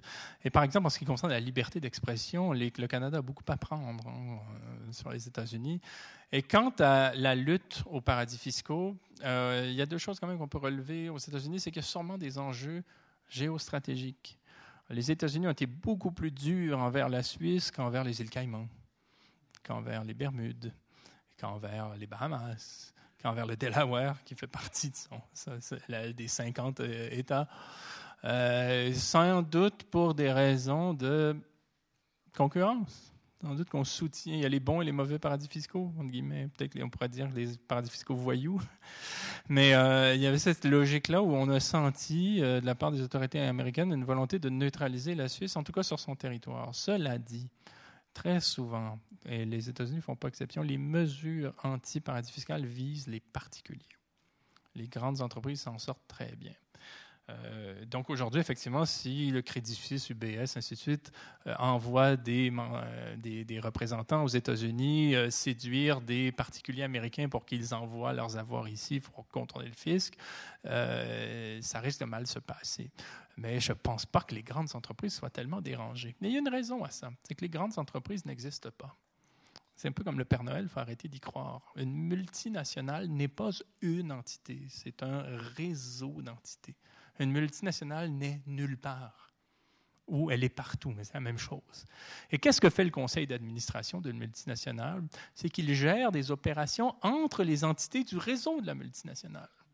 Une multinationale, c'est un bouquet d'entités. Et le conseil d'administration, ben, il demande à l'entité du Luxembourg d'envoyer des fonds à l'entité de Hong Kong, puis l'entité de Hong Kong d'envoyer des fonds à celle de l'Allemagne, puis celle... Elle coordonne. Bon. Et les États-Unis euh, ont, donc des mesures pour neutraliser l'activité des particuliers qui est plus facile à contrer. Et aussi, il y a le FATCA, qui est une mesure qui a été passée pour contraindre les banques américaines de divulguer auprès des États-Unis tous les avoirs qu'ont les contribuables américains à l'extérieur du pays. Vous êtes une banque étrangère, vous voulez opérer aux États-Unis, ben, si vous voulez opérer aux États-Unis, vous allez nous donner accès à toutes les informations qui concernent les ressortissants américains dans le monde que vous connaissez dans votre système. C'est très intéressant pour neutraliser les particuliers, mais dès qu'une multinationale a de toute façon des avoirs à l'extérieur des États-Unis, d'emblée, il n'y a rien à faire. Les États-Unis n'ont pas de souveraineté sur ces entités-là qui échappent au contrôle. Et les États-Unis sont les seuls à pouvoir profiter de ce rapport de force-là. Imaginez la Belgique faire la même chose. Mais ça ne marche pas. il faut être les États-Unis pour avoir ce rapport de force-là. Et ce qui est gênant avec le FATCA, c'est que les États-Unis se sont donné un mode de résistance à un certain type d'évitement fiscal euh, qui est d'abord partiel, et j'aurais envie de dire partial, parce qu'il vise que les classes moyennes aisées, euh, mais surtout pas le grand, grand capital, mais aussi euh, un mode qui est spécifique aux États-Unis qui ne peut pas être partagé. Il y a eu un petit peu d'émulation, c'est-à-dire qu'il y a des États qui ont essayé de se faire entre eux un peu ce que le FATCA génère, mais on est dans d'autres rapports de force.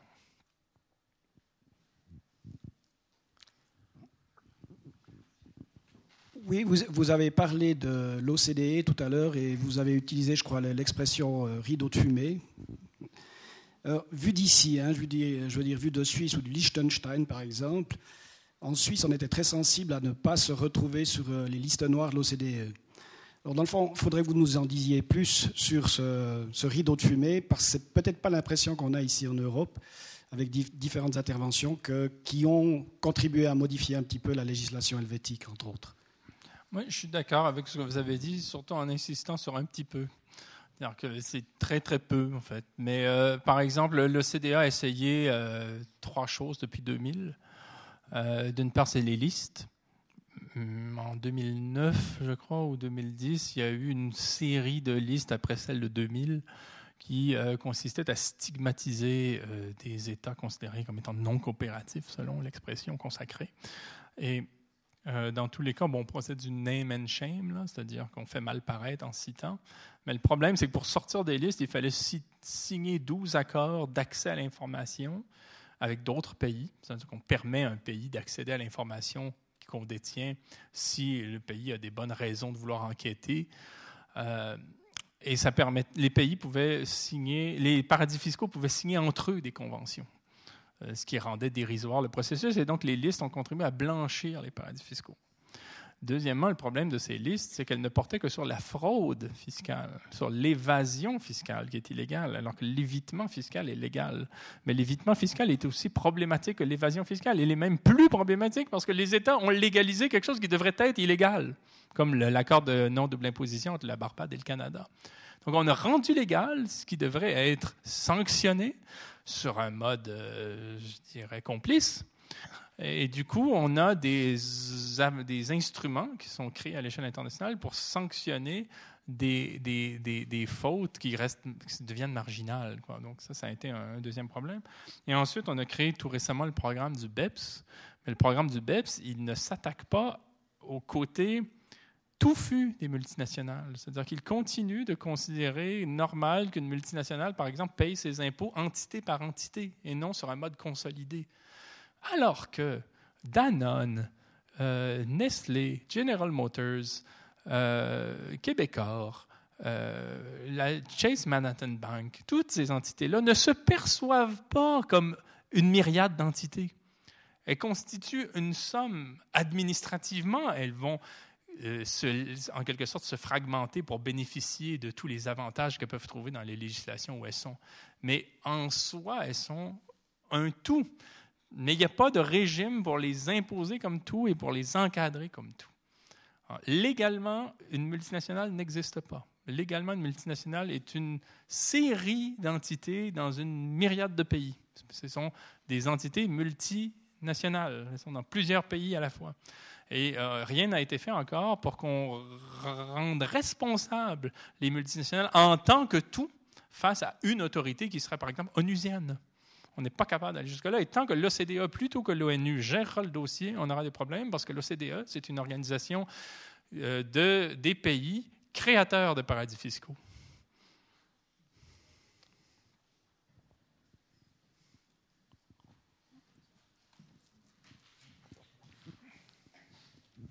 merci encore pour l'exposé. Je viendrai sur un aspect politique et de discours que vous avez tenu. Vous avez dit aujourd'hui que les États avaient un problème de revenus plus que de dépenses. C'est un propos extraordinairement rare à entendre aujourd'hui. Est-ce que vous passez pas pour un original gauchiste et quantité négligeable lorsque vous dites une chose comme ça dans un environnement où tout le monde dit le contraire? Euh, ben, ce qui m'étonne le plus sur les paradis fiscaux aujourd'hui et les législations de complaisance, c'est à quel point elles sont critiquées à droite.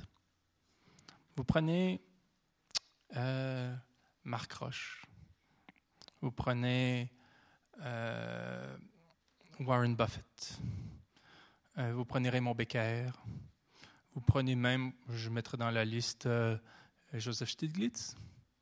ce sont eux les plus virulents. Ils font des films, ils font des livres, ça devient même un genre littéraire. Dire, se dire de droite et contre les paradis fiscaux, je veux dire tout.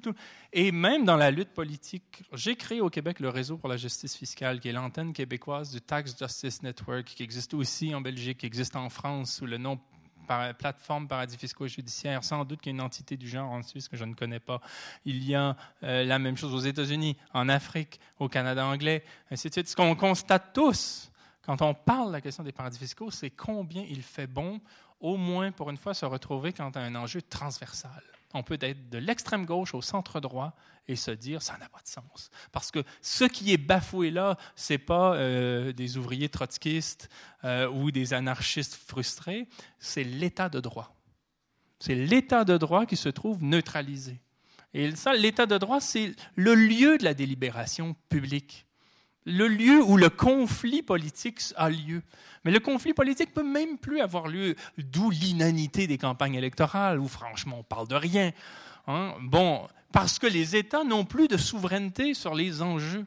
les souverains sont devenus les banquiers, les grandes industries.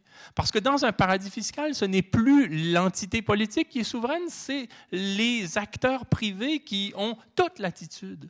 Un acteur privé dans un paradis fiscal peut euh, corrompre un dictateur, armer des rebelles, mobiliser des mercenaires, avoir accès aux ressources, établir les cours des ressources, euh, les faire euh, traiter dans des zones de travail qui sont des bagnes, gérer le transport, gérer le profit. Rien ne leur échappe. Il n'y a aucune entité capable de les contrôler. Et ces entités-là gênent autant les PME que des, euh, je dirais, des bourgeois éclairés, que des communistes fâchés ou des anarchistes radicaux. Même si les anarchistes ne sont pas près de l'État, euh, ils voient bien à un moment donné comment cette oligarchie-là se dessine. Hein, puis entre, entre les deux, il y a bien sûr des sociodémocrates, euh, des centristes, de la droite sociale, ainsi de suite. Et vous verrez, il y a une commission, je vais là-dessus, une commission sénatoriale il y a deux ans sur les paradis fiscaux qui parlait à l'unisson et on avait en co-direction de cette commission-là un communiste et un gaulliste. Et ils disaient la même chose là-dessus. Question ici.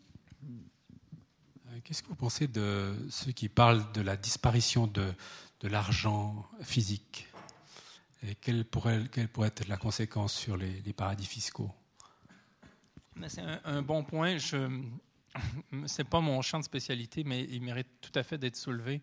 Euh, dans, parmi les considérations qui permettent d'expliquer l'essor des paradis fiscaux modernes, il y a la dématérialisation de la monnaie. Euh, aujourd'hui, on peut, par un clic de souris, on, on est à Francfort, on est à Genève, on est à Paris, on est à Londres, on est à New York, on est euh, à New Delhi, on gère une grosse entité. Et c'est depuis son ordinateur qu'on active les comptes dans les paradis fiscaux. On ne prend pas l'avion. Pas besoin d'être là. Il va jamais.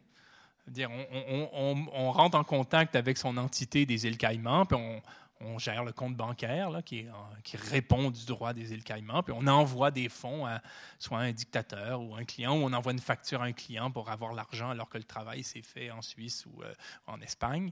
Euh, et on gère tout ça à distance. Et ça se fait en un clin d'œil à chaque fois.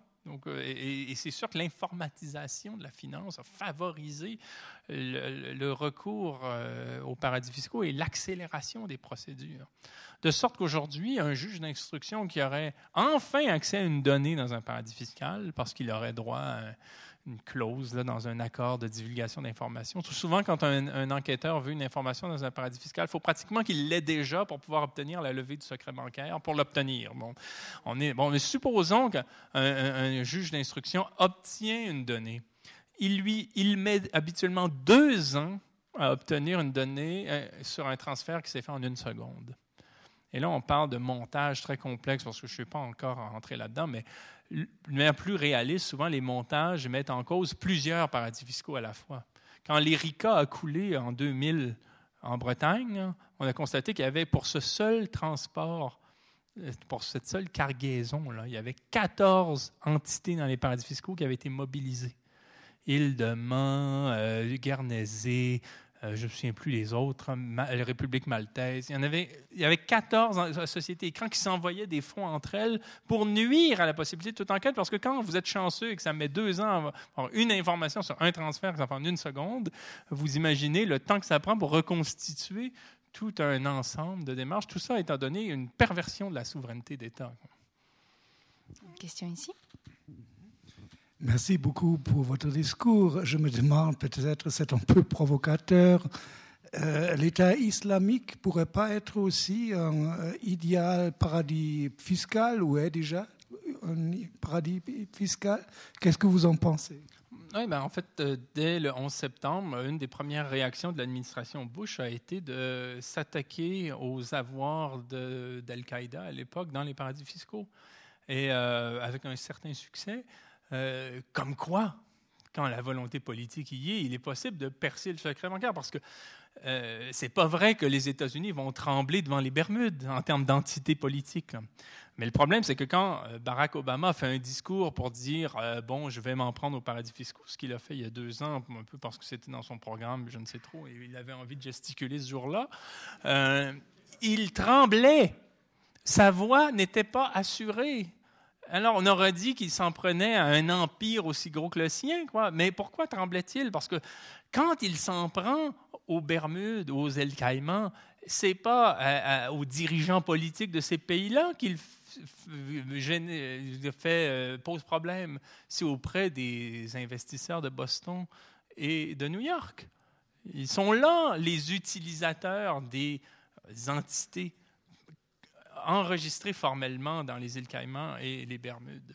Et euh, cela dit, effectivement, le, terrorisme international, il y a René Passet qui a écrit un livre sur la question, euh, il y a d'autres livres aussi, euh, comme tout, toute filière criminelle, va enregistrer ses avoirs en, ce qui concerne Daesh et la vente de pétrole, évidemment, dans des, des, paradis fiscaux et des législations de complaisance, plutôt qu'à la caisse d'épargne à Paris. Par rapport à, tous ces paradis fiscaux, vous, l'avez évoqué, hein, mais le bénéfice pour tous ces endroits, c'est le fruit de la corruption, euh, ça rapporte d'énormes capitaux, ça donne du travail. Comment est-ce que vous pourriez décrire le bénéfice pour ces, paradis fiscaux, pour les gens sur place? Essentiellement, il n'y en a pas. Essentiellement, c'est un problème. John Christensen, ben, traitons tout de suite la question de l'élite. Les, les dirigeants qui ont le poids politique d'un conseil municipal, d'une mairie, c'est toutes petites entités, là, on s'entend, c'est des, des, des, États de pêcheurs, là, avec euh, souvent, je veux dire, aux, Bahamas, quand Sir Stafford Sands était ministre des Finances et du Tourisme, quand on lui demandait si, parce qu'on sait qu'il a touché à beaucoup d'argent pour euh, euh, satisfaire les banques et les mafieux, on lui a demandé comment il justifiait la chose. Il avait dit, mais comme ministre, je n'ai pas de salaire. On en est là, c'est du, bénévolat. Bon, du bénévolat très rentable, cela dit. Euh, on ne les plaindra pas. Mais il reste que euh, ces acteurs-là ne, ne, rendent plus de compte qu'à la finance. Euh, sinon, on s'imagine bien qu'ils ne restent pas là. et donc, au fond, on leur souffle les lois, ils les écrivent, ils les votent, et voilà, c'est entériné. Mais en fait, ils ne sont pas les souverains. Hein. Ils sont des complices et des coquins. Mais les populations se trouvent donc orphelins. Ils sont dans une situation de dérédiction parce qu'ils n'ont plus d'autorité politique. Et très souvent, dans ces pays-là, qui deviennent des paradis fiscaux, les populations font face à une augmentation de différentes taxes et euh, impôts euh, parce qu'il n'y a plus personne pour en payer. Et il en coûte cher de créer un paradis fiscal. le prix de l'immobilier augmente, évidemment. Euh, il y a tout un standing qui génère euh, une inflation artificielle. Et pendant ce temps-là, les populations ont souvent des droits de douane supérieurs à payer, alors qu'on est dans des îles où on importe beaucoup. Donc le riz coûte plus cher, le fromage coûte plus cher, tout coûte plus cher. Bon. Euh, John Christensen est celui qui est le plus intéressant pour évoquer ces choses-là. Il est le créateur du Tax Justice Network, le fondateur. Il est à l'île Jersey. C'est un, natif de l'île Jersey. Et lui, il a vu son île devenir un paradis fiscal et se transformer en enfer pour les gens. Et il a développé cette expression de la malédiction de l'offshore, comme on dit, la malédiction du pétrole. Euh, offshore crude. Hein. Et ce qu'il a observé, c'est comment, effectivement, un paradis fiscal déstructure complètement une communauté et rend la communauté, comme je le disais, euh, à l'abandon. Et lui, son travail, jeune, était assez futé, a été de se former pour aller travailler dans les banques et travailler pour le gouvernement local, pour voir tout ce qu'il y avait à voir, euh, avec pour dessein de quitter tout ça une fois qu'il aurait tout compris et de le dénoncer. Et c'est le, le, sens de son œuvre. Est-ce qu'il y a encore une question? Hmm? Imaginons que demain matin, toutes les multinationales, tout le monde paye les impôts qu'ils doivent. Est-ce que ça aura une conséquence sur l'économie réelle des entreprises, sur l'emploi, sur euh, etc. Est-ce qu'il y a des, conséquences en chaîne ou pas du tout? Les, les, records, les, les, bénéfices des sociétés privées atteignent des records. Les, les dirigeants se donnent des bonis faramineux chez nous, au Canada, les entreprises croulent sous l'argent. Elles ont 630 milliards de dollars cumulativement en dépôts bancaires. Ils ne savent plus quoi en faire. Ils le placent à la banque. Je veux dire, souvent, les sociétés vont dire, euh, vont parler du fardeau fiscal. Et à l'inverse, les, idéologues vont dire que si on impose le capital, il va être asphyxié. Il faut que le, capital s'oxygène. Hein. Le, capital, c'est comme un petit enfant timide. Il faut le rassurer, il faut lui donner un environnement qu'il aime, il faut, faut, le séduire, il faut le faire rire. Bon, sinon, il va s'en aller. Et donc, il y a tout ce discours-là sur l'entreprise qui. Mais euh, en réalité, euh, euh, les entreprises, soit elles ont du, ben, les grandes entreprises ont énormément de bénéfices et elles le placent euh, en banque ou elles l'investissent effectivement. Hein, parce qu'on dit qu'il faut l'oxygéner, parce qu'on va créer des emplois, ils vont investir. C'est ça le discours. Hein. C'est quelqu'un qui avait dit ça chez nous, il faut oxygéner le capital. J'avais répondu, le capital est dopé au nitrox. Il y a trop d'oxygène. Il plane. Bon, le problème, c'est qu'aujourd'hui, donc non, si on le place, si on le place pas à la banque, tout simplement, on l'investit, mais on l'investit dans des produits financiers qui sont totalement stériles pour les gens. On va investir sur le prix du blé dans 10 ans, sur le prix du pétrole. Ça va faire un produit financier qu'on va mettre dans une boîte dans laquelle il y a d'autres produits financiers. On va fermer la boîte, on va mettre la boîte sur les marchés, on va mettre triple A, on va vendre ça à d'autres qui vont spéculer, puis on achète, on, on, se vend des bouts de papier. Essentiellement, la finance, c'est ça. Vous vous souvenez peut-être de l'équation euh, de Marx, là, A, M, A', là, argent, marchandise, argent avec la plus-value, le profit. Hein, l'idée, c'était que quand un capitaliste a de l'argent, il, crée une marchandise, il investit dans la fabrication de marchandises pour la vendre sur les marchés pour se faire plus d'argent que ce qu'il y avait au début. Mais aujourd'hui, on est dans une équation A prime. On pense même plus par la marchandise. La marchandise, c'est un bout de papier, c'est du rêve. C'est, on spécule sur quelque chose que quelqu'un va acheter plus cher le lendemain, mais dans une sorte de pyramide à la Ponzi mondiale. C'est complètement fou comme modèle. Et quand les sociétés investissent enfin dans une table, dans du tapis, dans des stylos, dans des, ben, vont dans les zones franches. Elles ne vont pas créer d'emplois là où le salaire euh, minimum est, de, je ne sais pas, un certain seuil. Un certain seuil, chez nous, c'est 10 dollars. Bon, c'est déjà vraiment pas beaucoup.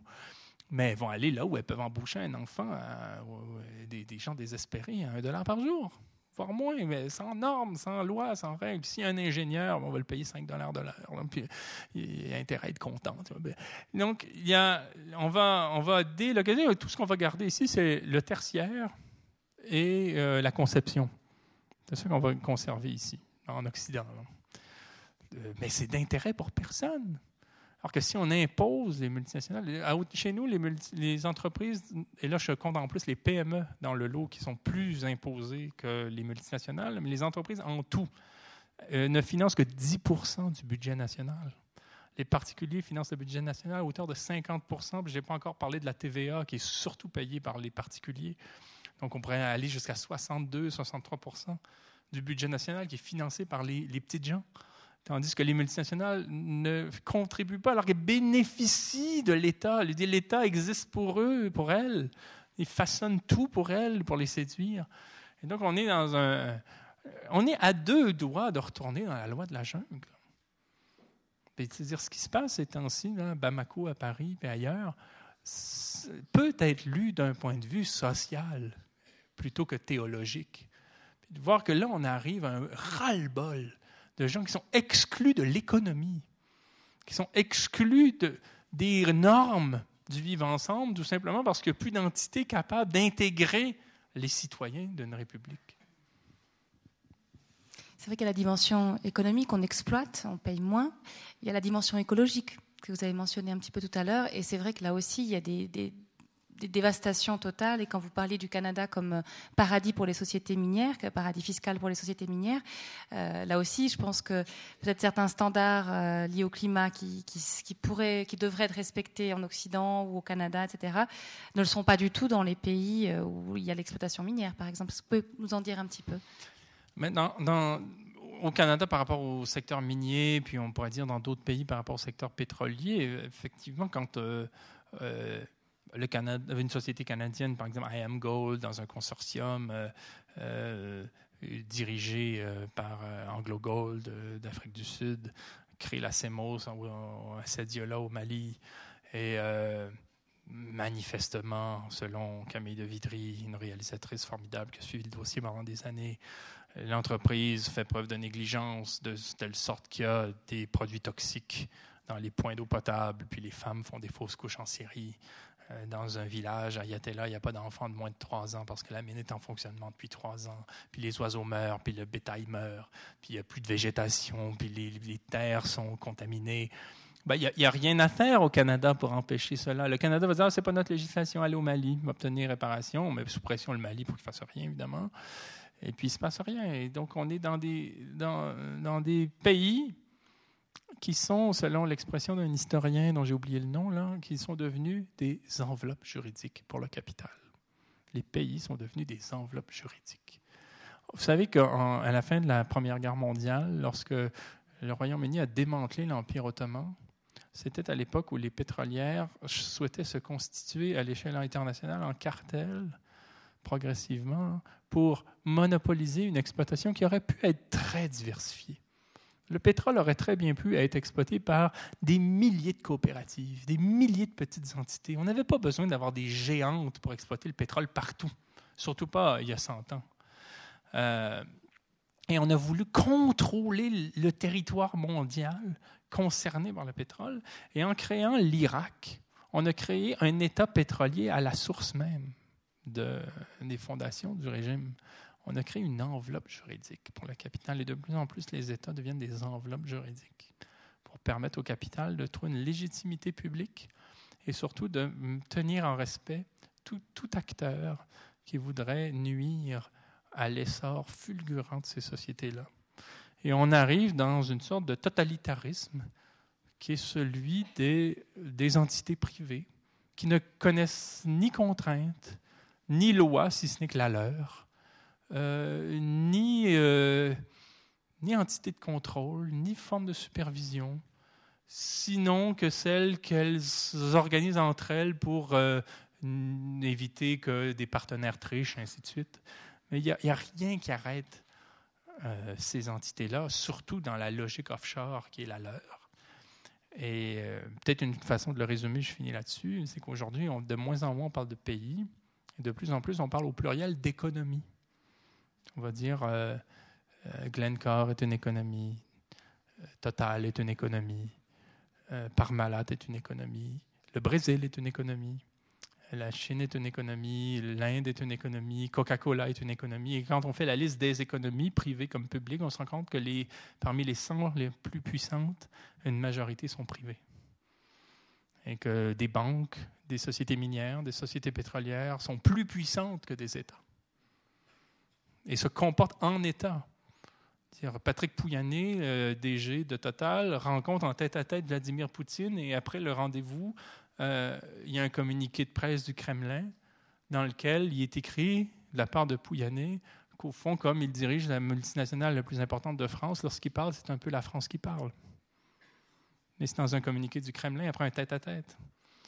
Hein, puis, Bon, on a derrière le président français en, formellement en exercice qui essaie d'exister. Mais... Est-ce que vous pourriez, Alain, euh, pour peut-être terminer, donner votre définition de l'économie? Comment est-ce que vous, pour rebondir sur ce que vous venez de dire? L'économie, et surtout pas ce qu'en ont fait les économistes qui ont breveté le terme, breveté le terme probablement par des formations professionnelles. Euh, j'ai rien contre les économistes, j'ai contre le monopole qu'ils exercent sur le mot économie. Euh, l'économie est la science des relations bonnes. C'est la pensée des relations escomptées entre des choses. Le mot économie existe dans toutes les sphères d'activité dans notre culture avec une acception propre. Hein, si vous prenez la linguistique, Grémas a parlé de l'économie des signes. Si vous prenez la psychanalyse, Freud a parlé de l'économie psychique. Si vous prenez la théologie à Byzance, on s'intéressait à l'économie du rapport entre les images et la référence divine. Euh, si vous prenez euh, les naturalistes, euh, vous avez Gilbert White, un naturaliste anglais qui parlait de l'économie de la nature avant le mot écologie.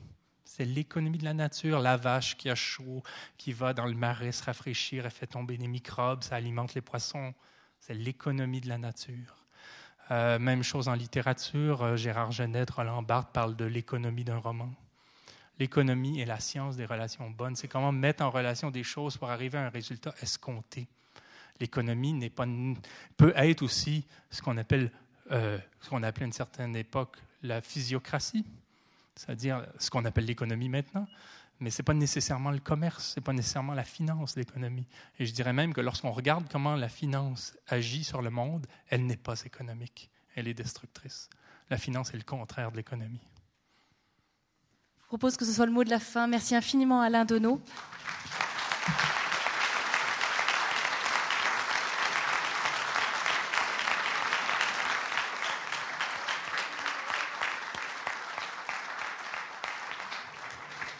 Et merci pour toutes ces bonnes définitions.